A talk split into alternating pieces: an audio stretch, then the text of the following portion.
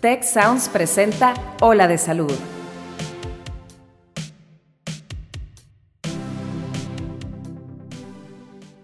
Ante un diagnóstico de cáncer, empezamos a sentir una infinidad de emociones, pero aprender a manejarlas es la clave para sobrellevar mejor la enfermedad.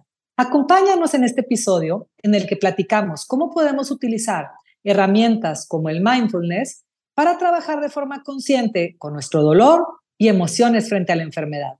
Yo soy la doctora Marcela Toscano y aquí comienza tu ruta de bienestar. Entre más chiquito y más temprano sea, mayor es la posibilidad de que lo podamos curar. Estamos habituados a no estar al momento presente y esto nos trae eh, toda una serie de, de dificultades.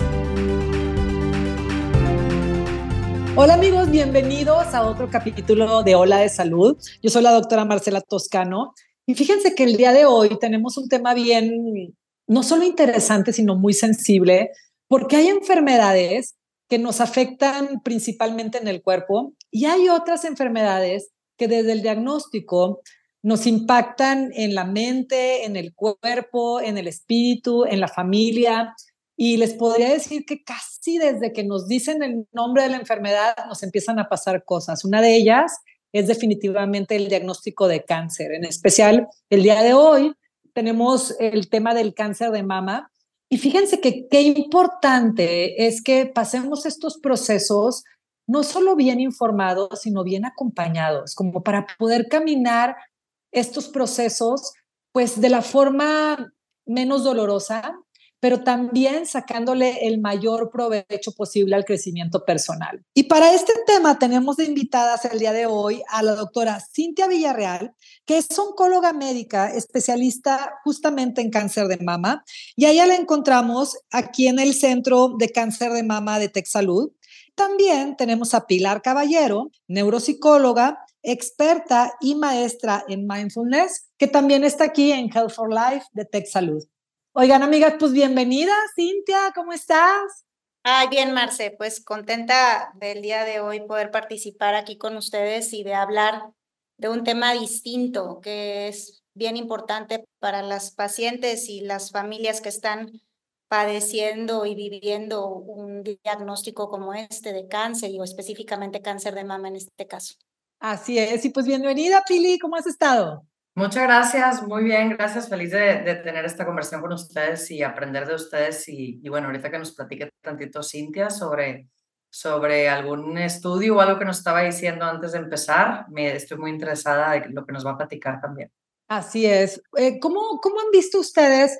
Creo que últimamente estamos todos como más sensibles al tema del cáncer, pero creo que en particular del cáncer de mama. No sé si es porque las campañas han hecho una buena función, eh, porque ahora que tenemos más conciencia nos tocamos, pero mm, parecería que ahora hay más incidencia de cáncer de mama o es que lo diagnosticamos más. ¿Cómo está eso, Cintia?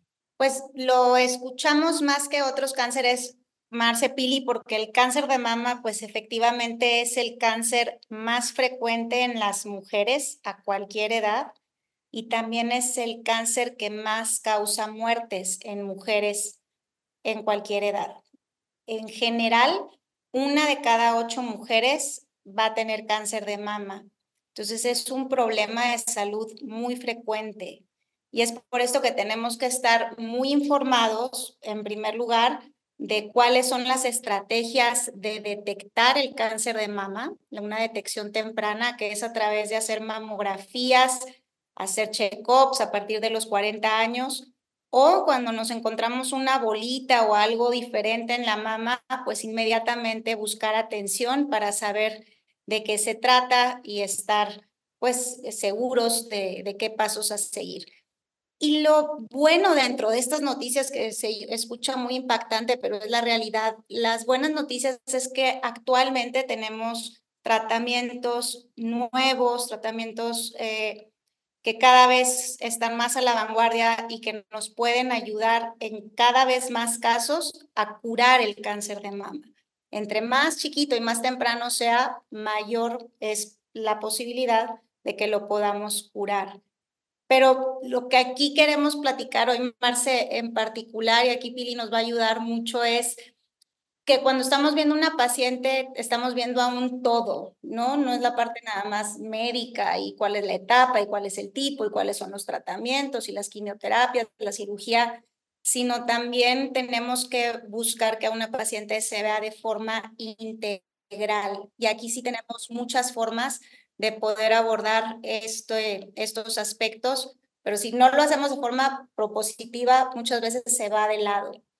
Y aquí tenemos una estrategia en particular que se ha estudiado ya desde hace algunos años por grupos distintos, que se ha visto que es efectiva, que se llama mindfulness.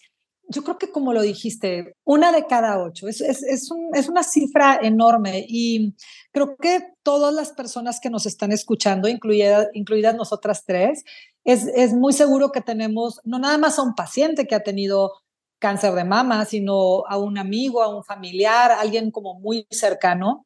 Y en las personas que a mí me ha tocado, amigas de diferentes grupos que han tenido este diagnóstico, me doy cuenta cómo hace la gran diferencia el acompañamiento que recibes desde el diagnóstico y no nada más como paciente, sino a la familia, ¿no? Y, y, y se me hace maravilloso, Pili, que ahora haya especialistas que están enfocados en desde casi que desde la primera intervención del paciente y la familia poder abordarlos y darles herramientas porque pues creo que es relativamente nueva la especialidad. Creo que antes estábamos como médicos muy enfocados, como decía Cintia, en diagnosticar, poner el, el estadio, qué tratamiento, y dejábamos completamente huérfano el acompañamiento, que es tan importante en la curación de un paciente. ¿Qué nos puedes decir al respecto, Pili? Eh, este tema del mindfulness, a lo mejor para muchas de las personas que nos escuchan no están muy relacionados con el tema. Mira, eh, así como para arrancar, vamos a definirlo por si hay alguna aquí falta de información, porque siento que a veces hay un poco de confusión con el tema. Entonces, la definición más comúnmente usada es poner atención al momento presente sin juicios y sin reaccionar en automático. Esa es la definición utilizada por John Kabat-Zinn, que es el, creador del, de reducción de estrés de ocho semanas, que es el más utilizado a nivel internacional.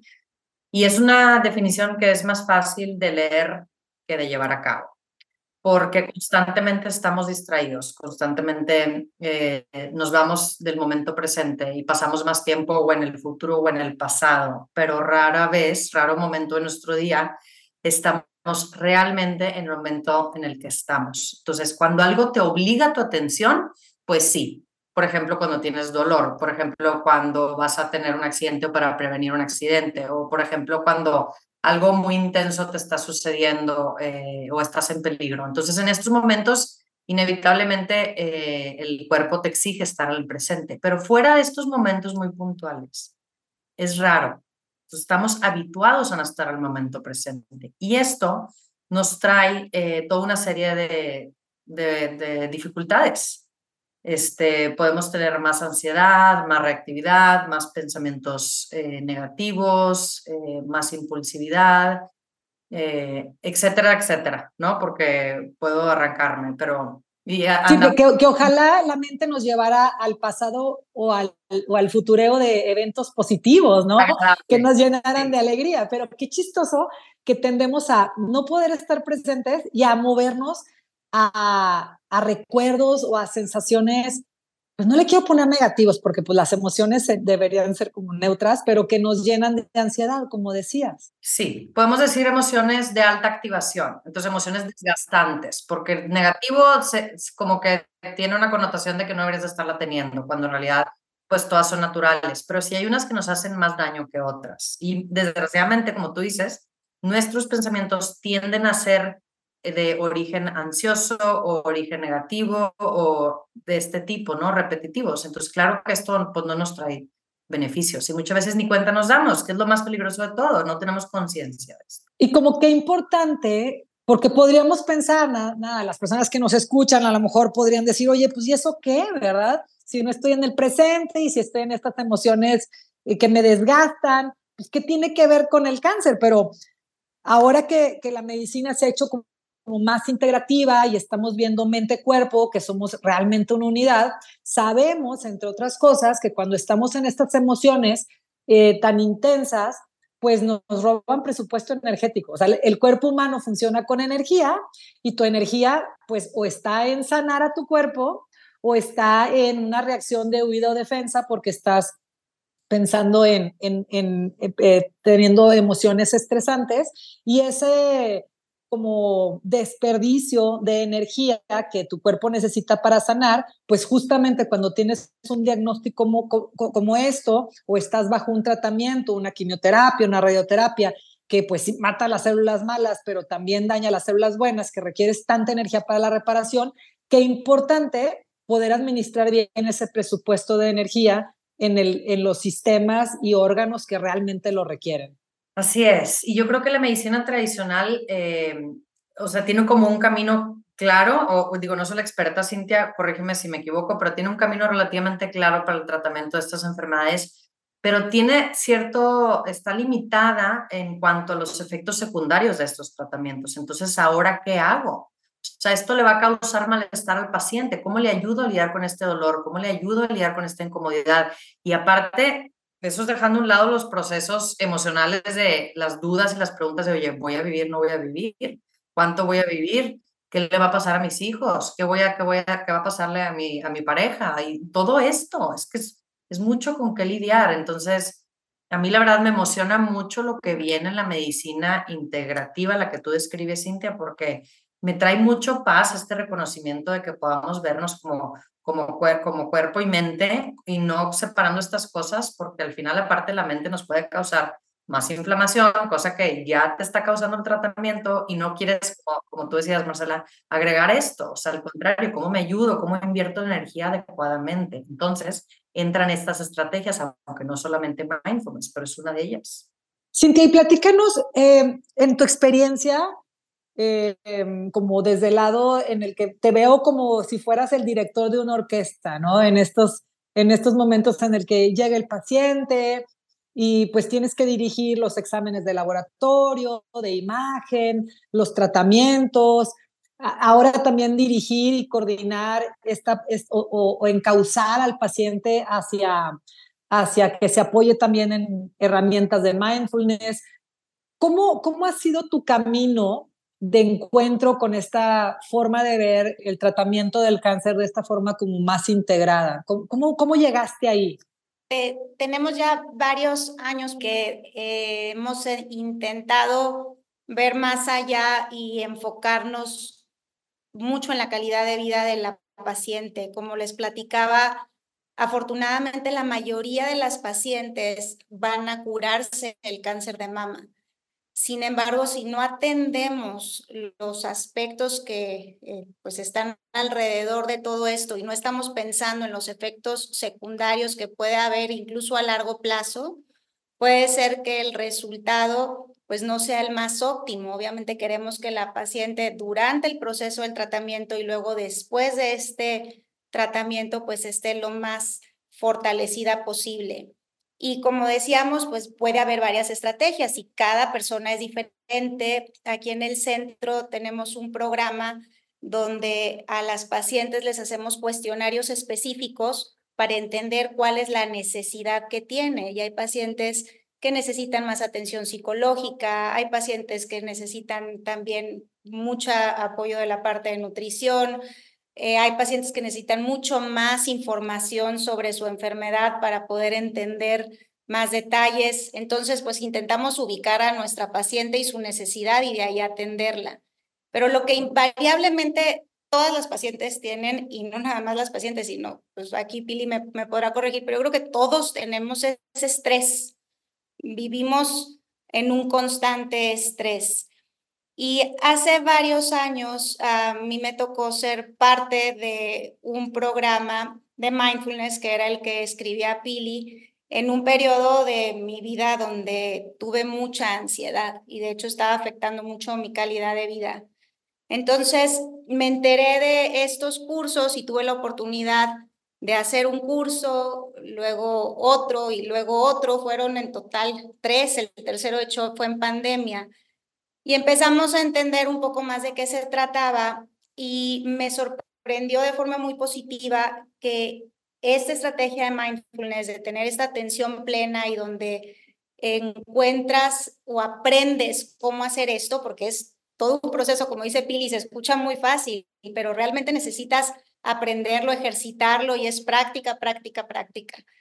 Pero una vez que alguien empieza a hacer esto, hay estudios diversos científicos que han demostrado que quien lo practica tiene una mejor calidad de vida. Baja el estrés, baja la tristeza, baja el miedo, estás más atenta. Y cuando nos fuimos todavía más allá, dijimos, ok, ¿qué tanta información hay sobre esto en cáncer? Y nos empezamos a dar cuenta que había algunas estrategias o algunos estudios que habían visto cómo nos iba con el mindfulness en pacientes con cáncer. Particularmente más información con pacientes con diagnóstico de cáncer de mama. Y nos dimos cuenta que sí, evidentemente había también información donde les ayudaba. Y entonces dijimos, bueno, pues vamos a hacer un estudio nosotros. Eh, y eso sucedió en pandemia. De hecho, mm. cuando vimos que obviamente todos estaban muy ansiosos, en una, imagínense el escenario de no solamente tener cáncer, sino tener cáncer en pandemia. Eh, no, bueno. Entonces, y además otras cosas, muchas que pasaron en ese momento eh, en el escenario de nuestro país. Entonces, fueron muchas circunstancias que, que fueron difíciles. Entonces, dijimos, ¿por qué no intentamos hacer un curso virtual de mindfulness para ver si les ayuda a nuestras pacientes. Y eso fue lo particularmente novedoso de este estudio en particular. Y entonces hicimos un estudio con el doctor Javier Gutiérrez Ornelas, que como Pili es especialista en mindfulness, y esto pues lo arrancamos, como les digo, en el 20, ya, ya tiene un rato. Y entonces hicimos este estudio donde dividimos a pacientes que tenían algo de ansiedad y unas de ellas recibieron pues la intervención habitual, que es pues el apoyo, eh, pero no una intervención específica, y otro grupo a donde se les dio el curso de mindfulness a través de esta manera virtual. Y fue un estudio largo porque lo que hicimos fue seguir a las pacientes durante ocho meses para ver si impactaba en varios rubros y ver si esto se mantenía. Y ahorita estamos terminando el análisis y por publicar nuestros resultados, ya los dimos a conocer en dos congresos internacionales y fue pues muy, muy agradable ver que impactaba en varias formas en nuestras pacientes y de forma sostenida. Bajó la tristeza, bajó la ansiedad, bajó el miedo a la recurrencia, mejoró los bochornos, mejoró el insomnio y mejoró la atención presente y casi todos fue de manera significativa y sostenida. Entonces, pues realmente pues fue algo padre que ya habíamos visto que se había publicado por otros grupos, pero el haberlo hecho nosotros y ahora de esta forma donde le da posibilidad a más personas a poder tener acceso a estas herramientas porque no todo el mundo tiene una pili cerca, entonces pues nos ayudó a pensar que esto se puede extender a, más pacientes. Entonces, lo estamos, lo utilizamos mucho. La verdad es una estrategia que frecuentemente le decimos a nuestras pacientes, haz esto, te puede ayudar, va a ser un complemento para que tu calidad de vida sea mejor. Y que fíjate que qué importante ponerlo en la mesa y platicar de esto, porque no estamos muy educados a, a sentir, es más bien como somos mediofóbicos a sentir y cuando están pasando estas cosas tan fuertes que nos mueven tanto el tapete, como decía ahorita Pili, ¿qué va a pasar con mis hijos? ¿Qué va a pasar con mi pareja? Económicamente, ¿cómo voy a caminar esto? Como que hacemos una estrategia un poquito de niños de, si cierro los ojos nadie me ve, es como si no veo que está pasando esto, hago como que no está pasando. Y entonces no platicamos, no platicamos con nadie, ni siquiera con los hijos, con la pareja. Y creo que guardar estos secretos hace que la sensación de ansiedad crezca, ¿no? Eh, y otra cosa que me parece también importante dentro del, del, del, abordaje, no sé cómo lo hayas vivido tú, Piri, como que yo eh, eh, me llaman la atención dos cosas cuando me ha tocado acompañar personas con este diagnóstico. Uno, que de pronto hay como esta expectativa de si ya me curé o, ya salí bien de este evento de cáncer, algunas personas sienten como de ya soy invencible o soy inmortal. Y entonces se, se abre como una expectativa de como ya sobreviví al cáncer, no me voy a morir de nada. Y cuando viene otra enfermedad o algún amigo eh, o compañero de las quimios o compañera de las quimios que ya había salido bien y luego tiene una recidiva, se siente como un gran fracaso, como, como me engañaron, como si se hubieran inflado las expectativas porque, porque sobreviví un primer evento y, y, el manejo de las, de las recidivas cuando hay es como mucho, muy doloroso si no se, se tratan justo las expectativas. No sé si sea algo de lo que también tratan, Pili, en ese, en ese acompañamiento. Buena observación. Eh, yo creo que también por eso justo se ha ido cambiando el vocabulario de cómo hablan de las personas que lo padecen y luego lo superan, que antes era como de, eh, como de survivor, entonces, pero eso trae la implicación de que entonces si no lo sobrevives, entonces perdiste la, la batalla. Y como que creo que, entonces sí, las palabras son, son muy importantes justo porque entonces es como, como pensar el no, lo, no luchó suficiente o no luchó de manera adecuada, que se me hace como algo muy fuerte, eh, considerando ya con lo que está eh, cargando, entre comillas, de cierta manera, esta persona, y no solo ella, sino también las personas que, que la rodean, ¿no? O sea, el manejo de expectativas es algo que constantemente en consulta clínica sale y sale y sale independientemente del paciente, sus dificultades, sus diagnósticos y sus padecimientos, porque es algo que tendemos a hacer habitualmente y justo es una de las tantas cosas que podemos tener como patrón que el mindfulness nos ayuda a ir notando, porque el mindfulness, como justo requiere de ver hacia adentro, de notar nuestros procesos, sean de sensaciones en el cuerpo, sean de pensamientos o sean de emociones, podemos ir reconociendo estos patrones en nosotros. Entonces, con este reconocimiento viene también a su vez el poder de cambiarlo, porque si yo no sé que tengo un hábito, no lo puedo cambiar, porque no tengo conciencia sobre él, es como si él me controlara a mí.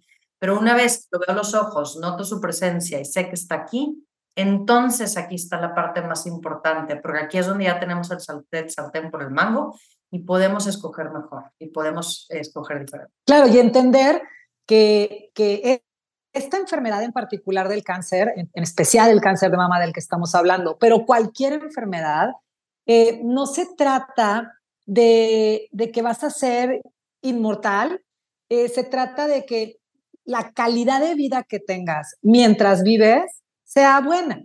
O sea, no porque tome las herramientas de mindfulness es porque o, me atienden el cáncer específicamente con mi oncólogo o mi oncóloga, no significa que, que, ya no me voy a morir de nada. Eventualmente nos vamos a morir todos, pero no estamos enfocándonos en el morir, estamos enfocándonos en el vivir, en cómo vas a vivir, con qué calidad vas a vivir mientras transitas una recuperación de cualquier enfermedad o cuando estás aparentemente sano. Es como cambiar el foco de la enfermedad y de, y de hacia la vida, ¿no? Entiendo que es algo así.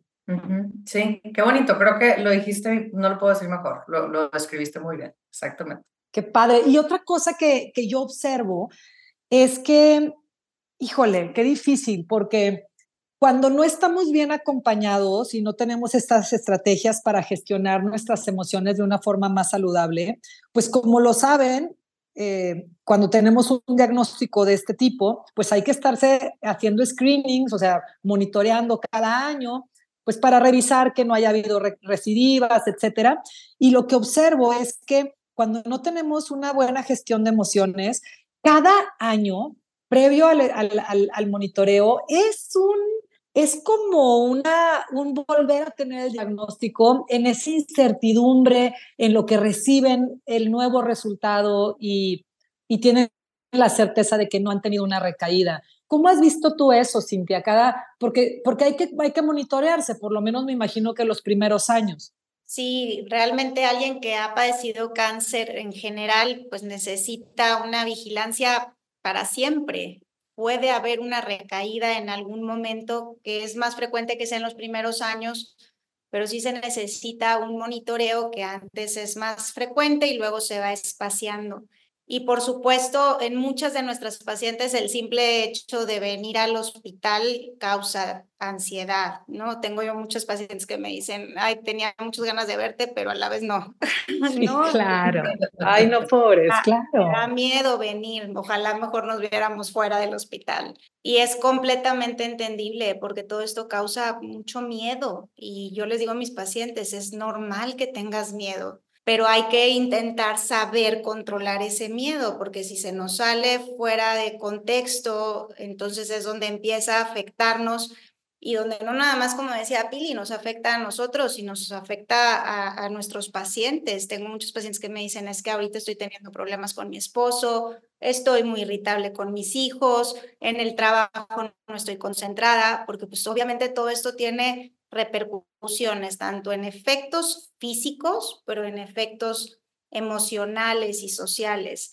Entonces, sí tenemos que agarrar un papel proactivo y, sí, muchas cosas le tocan al equipo de salud, pero hay muchas cosas que podemos hacer entre todos para que una paciente se sienta mejor. Y estas son una de las cosas, ¿no? Eh, esto, esta estrategia del mindfulness, aclarar que es un curso formal donde se llevan ocho sesiones y donde el experto va de la mano con su grupo y entonces pues va enseñando qué es el mindfulness, cuáles son los beneficios y en todas las clases nos dejan tareas, nos dejan ejercicios y es poco a poco. Yo me frustro mucho porque luego yo me quedo dormida y digo, ay, quería practicar y me dio sueño. Pero la verdad es, es la práctica y aunque digo, yo no soy absolutamente ninguna experta, eh, pero el, el saber que tengo esa herramienta me ayuda a controlar un poco mejor mi estrés.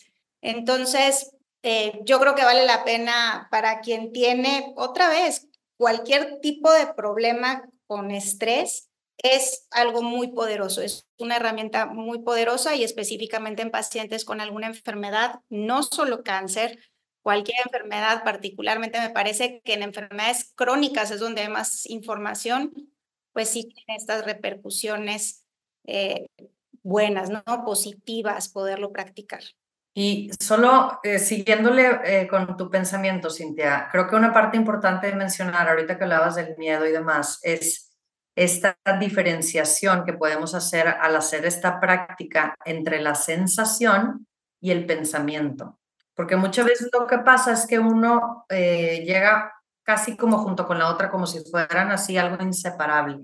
Y esta práctica nos ayuda a distinguir el uno del otro. Entonces, el miedo, así como se lo digo en sesiones muchas veces a los niños, pero sinceramente a los adultos también, les digo que el miedo es como una fogata. Entonces, la fogata la podemos hacer más grande o más chica. Todo depende qué leña le echemos.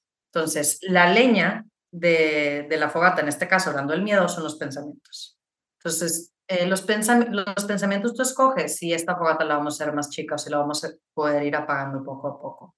Entonces, esta es la parte donde este, que nos puede dar mucho valor, en particular con este diagnósticos, pero no solamente, eh, de, lidiar con estas dificultades, ¿verdad? Porque sí podemos tener pensamientos sobre el dolor o el padecimiento como me va a arruinar mi vida o ya no puedo o X o Y, o sea, podemos hacer una lista gigantes de cualquier pensamiento que podemos tener alrededor de, de estas dificultades. Entonces, el separarlo, el notarlo y el darnos cuenta que puede ser cierto o no, porque muchas veces creemos que por solo tener un pensamiento ya es verdad y esto es una mentira total, esto en sí ya nos puede traer muchos de los beneficios que tú comentaste, Cintia, en tu investigación que hiciste. O sea, claro que les va a ayudar con el miedo, claro, porque muchos son pensamientos falsos que me creí así, en un milisegundo, y luego llega otro, y luego llega otro, y luego llega otro. ¿Y qué pasa con la fogata? Crece y crece y crece.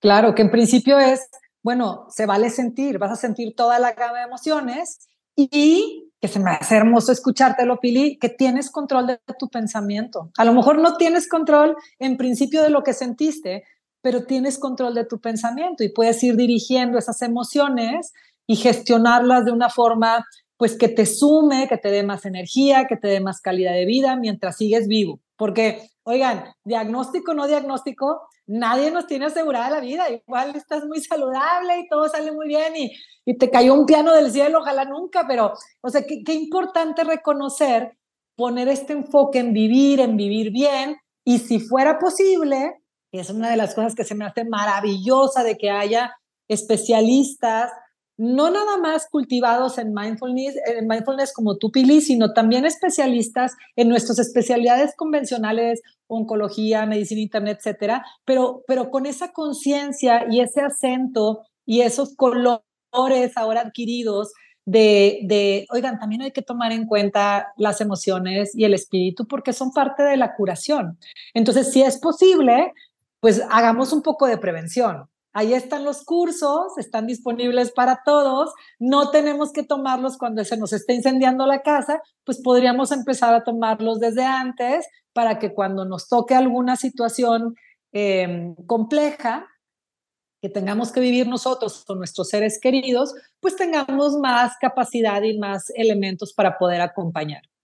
Pues Pili y Cintia, muchísimas gracias por acompañarnos. Me gustaría pedirles que dejen a, nuestro, a nuestros escuchas con sus dos, tres recomendaciones más importantes del tema para que se queden así como, como con un poquito para masticar toda la semana. Pues yo podría empezar pues con las recomendaciones de siempre, pero que nunca falta recordarlas, que eh, hay estrategias de detección oportuna en varios cánceres, incluyendo el cáncer de mama, y que cuando se detecta a tiempo es mucho más probable que se cure. Entonces es muy importante que a partir de los 40 años empecemos a hacer nuestros chequeos con mamografía o si tenemos alguna bolita, alguna duda, alguna alteración, pues ir con el especialista para revisarnos. En alguien que ya tiene cáncer, eh, pues tener en cuenta que no están solas, que se acompañen de su equipo médico pero que también busquen formas de darle sentido y de estar atendiendo la parte emocional y espiritual. Y ciertamente hay varias maneras, entonces una de estas es el mindfulness que platicamos hoy. Y para los cuidadores también, eh, también son, están viviendo todo este proceso y cada quien lo vive de manera distinta, cada quien tiene un duelo diferente, un proceso diferente, entonces no dejar de lado que también requieren atención y que cuando se apoyan unos a otros, pues el, proceso suele ser menos difícil. Muchas gracias, Cintia. Tili. Pues eh, yo quisiera invitarlos a que si no han probado esta práctica de aprender a estar cada, cada vez más presente, lo hagan y esto lo pueden hacer desde bajar una aplicación como Calm o, hay muchas, eh, la verdad, eh, y lo vayan probando. Sí les recomiendo que empiecen con meditaciones guiadas, porque nuestra mente es como un changuito inquieto que no deja de, un, un, changuito enjaulado. Entonces, con alguna guía es, es más factible, lo podemos hacer. Sí se van a distraer, no van a tener la mente en blanco. Eso no es lo que se busca en la práctica, tampoco se busca en particular relajarse. Se puede dar a consecuencia de, mas no es el objetivo principal, no es un ejercicio de relajación. Se busca estar atento a lo que nos sucede en ese momento y ver las cosas tal y como son, sean agradables, neutras o desagradables. Entonces, aguas con las expectativas, hablando de expectativas. Como les, me decían mis maestros, simplemente siéntense. Así me decían, de que no, es que no tengo tiempo, no, a ver, tengo tiempo, si cuánto tiempo tengo, cinco minutos, diez minutos, mejor luego al rato, solo siéntate, solo siéntate. Le pones a tu aplicación o te pones tú, conectas con tu respiración o alguna sensación del cuerpo y practica. Y, va a ser la única actividad en tu día en la que vas a dejar de hacer, entonces la puedes sentir contraintuitiva, está bien. Simplemente nótalo como parte de tu proceso, déjalo y ya está. Ay, qué bonito. Pues muchísimas gracias a las dos. Con esto cerramos este episodio de Hola de Salud con Cintia Villarreal y Pilar Caballero, grandes especialistas, eh, pues las tres, incluida yo, Marcela Toscano, enfocadas amigos en que ustedes consigan una vida pues muchísimo más plena y con más bienestar. Nos escuchamos muy pronto. Esto fue Hola de Salud. Que tengan un excelente día. Gracias, Cintia y Pili. Un beso. Gracias. Gracias. Cuida tu mente. Los expertos del TEC de Monterrey brindan herramientas y consejos para potenciar una vida positiva. ¿Por qué nos es tan difícil a veces perdonar? Un programa con ejercicios y rutinas para ayudarnos a cultivar una vida plena. El perdón es una elección. Escúchalo en Spotify, Apple Podcast y Google Podcast. Muchas gracias al equipo de Tech Salud, el Sistema de Salud del Tecnológico de Monterrey y al equipo de Tech Sounds. Productora ejecutiva, Lisbeth Siller. Productores de Ola de Salud, Melissa Hinojosa, Nora Morales y Fernando Zamora. Diseño, Lizeth Rodarte. Analíticos y alianzas, Lilia Martínez. Postproducción, Max Pérez y Marcelo Segura. Te invitamos a escuchar el siguiente episodio de Ola de Salud y el resto de programas de Tech Sounds en los canales de tu preferencia.